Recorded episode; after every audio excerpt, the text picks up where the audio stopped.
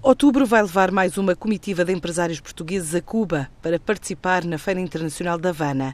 É mais uma viagem da AEP, no âmbito do projeto Business on the Way, em parceria com a Câmara de Comércio Portugal-Cuba, e é justificada por se tratar de uma oportunidade de contacto com aquela que é considerada a maior feira multissetorial das Caraíbas. O ano passado contou com mais de 60 participações nacionais e cerca de 1.500 expositores. Por estes dias chegou a estar anunciada a segunda Conferência de Petróleo e Gás Gás em África. É um evento que se realiza em Luanda e que o ano passado deu o pontapé de saída com o mote alcançar uma taxa média de 30% do conteúdo local em diversas atividades do setor petrolífero em países produtores até 2030. Mas o evento está agora a ser anunciado para 2018. É dado como uma forma de estimular o desenvolvimento industrial através do reforço da capacidade local e do estímulo ao diálogo.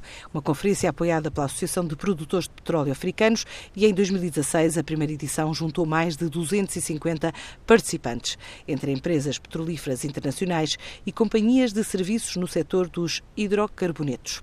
A ideia em 2017 era abrir a discussão ao tema da promoção do conteúdo em toda a cadeia de fornecimento de petróleo e gás em África.